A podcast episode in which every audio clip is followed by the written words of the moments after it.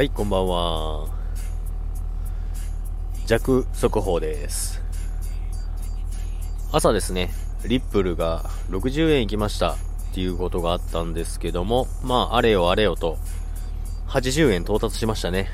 いやーもうすんごい値上がりなんですけども、まあ BTC ドミナンスっていうのがありまして、あのビットコインですね。仮想通貨の資金の集まり具合の、えー度合いを見るのがドミナンスっていうんですけども、BTC のドミナンスが結構下がってきてますので、これはもう、あれですね、循環物色って言って、まあ、ビットから違う通貨への、えー物色が始まってます。もうとっくに始まってるんですけどね。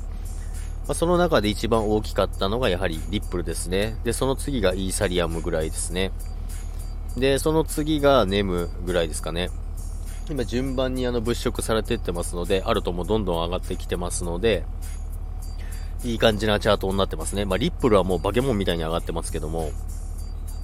まあ、かといってここで、あのー慌てて買わなくてもいいと思います。さっきあの私、レバレッ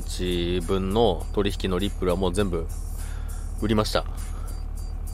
で、まあ、また拾うんですけども、一旦あの落ち着いて、えー拾ってやっていこうかなと思ってます。で、さっきもですね、もう80円いってて慌ててる人がすごい一般いたんですよね、会社でも。えー、もう買った方がいいですよね、買った方がいいですよねって言ってくるんですけど、いや、買わない方がいいですと。ま、現物でずっと放置するなら全然いいんですけどね。で、まあ、そこからやっぱり10円ぐらい、一気に70円ぐらいまで折ってきましたんで、そこでまた拾えてればいいかなとは思いますけども。